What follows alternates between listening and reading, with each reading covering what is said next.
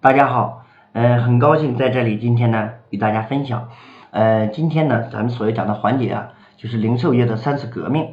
那么接下来呢，大家看到啊，就是何为零售业的三次革命？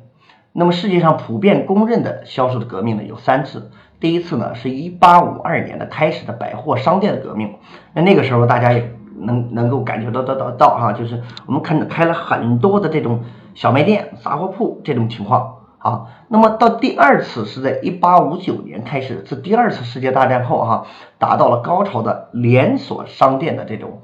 革命哈。那么第三次是二十世纪三十年代开始的超级市场的革命，也就是所谓我们现在大家所看到的哈，比如说我们本地的这种呃家乐福、万利福。呃，这个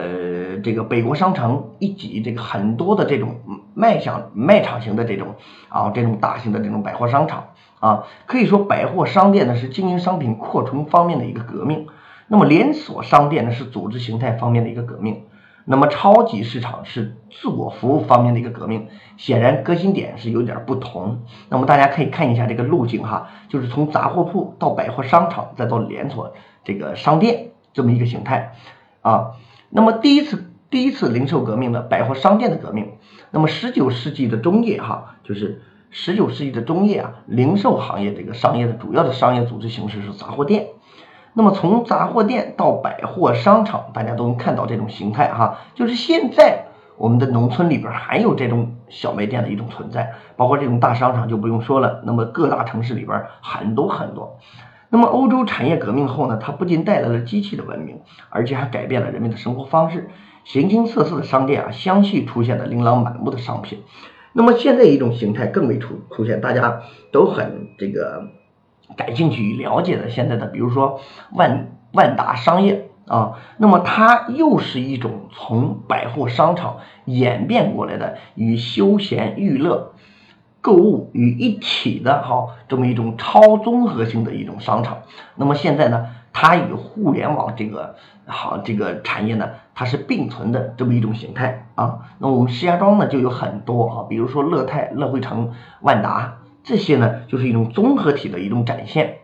那么第二次革这个零售革命呢，它就是连锁商店的革命哈。第二次革命就标志着是连锁商店的一个出现。百货商店这个商业组织形式呢是产业。啊，革命后这个商品经济空前的一个发达的一个产物，而连锁店这个商业组织形式的出现呢，则是适应资本主义经济走向集中与垄断的需要而产生的集团性的商业的一个体验。那么大家我看一下啊，就是它的一个演变是这么一个过程。那么发源地呢，在美国，发展最迅速的也是美国。连锁商店的优势，还有经营成本的低廉，还有这个营业周周这个周转的速度。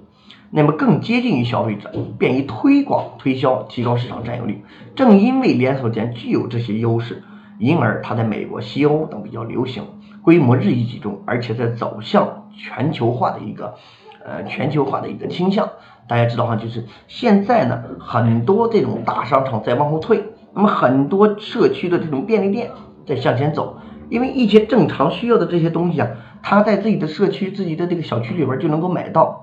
所以说呢，没有什么必要的话说，他就不要到大商场里边去转了，转了。因为啥？因为现在的这种时间啊，碎片化的时间不允许他有整块状的时间到这个商场啊进行购物。那么第三次零售革命呢，超级市场的革命出现呢，是零售业态的第三次重大的变革。那么超级市场是三十年代后的一个产物。首先呢，它里边的特点是品种多、规模大、毛利低、周转快、自助购。一次结算受欢迎，那么沃尔玛、这个美特好这种形态的这种超级的这种卖场啊，就会出现了啊，是这么一个情况。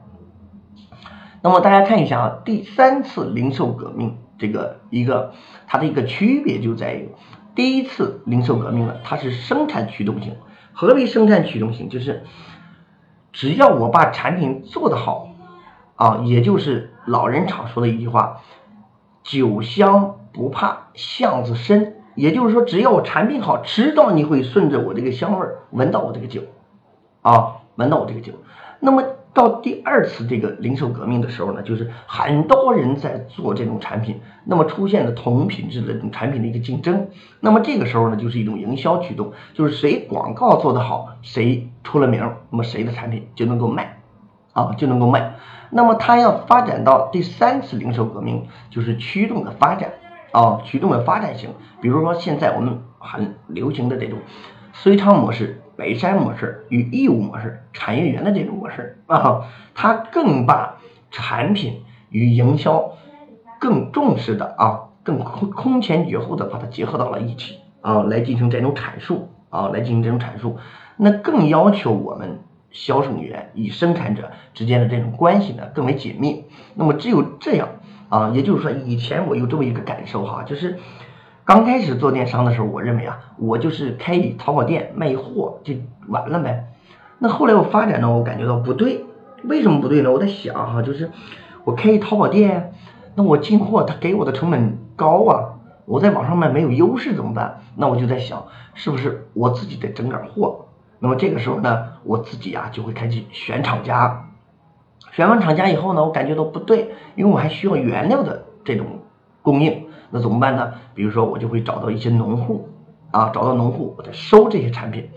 那么收的时候，我又感觉到啊，就是他们种出来这个东西啊，有时候不符合咱们前这个消费者这种要求。就跟前几节课我跟大家讲到的哈，就是现在的互联网培养批一群一一群对于产品质量要求标准化的这么一群消费者，那么我们的农副产品又达不到这种要求，怎么办呢？后来我就在想，是不是自己要包一块地，自己来按照这种标准要求来做？那就想来想去啊，就是其实我的初衷是想做一个电商，但最后呢，我不但做了一个电商，还要把整个的生产链儿。都给做了，那是不是就是说，从土地承包，再到这个种子选这个选这个选种，再到施肥浇水，再到种出来的原料，再到筛选，最后再到包装设计，最后我的品牌，我的我的加工厂，最后再通过我的网店销售出去。那么你想象一下，我们的电商行业其实它是一个倒逼食物链的一种形态，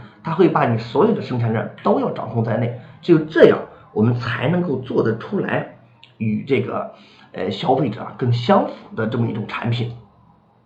那么一切模式的基础啊，在于市场主题的一个繁荣与培育。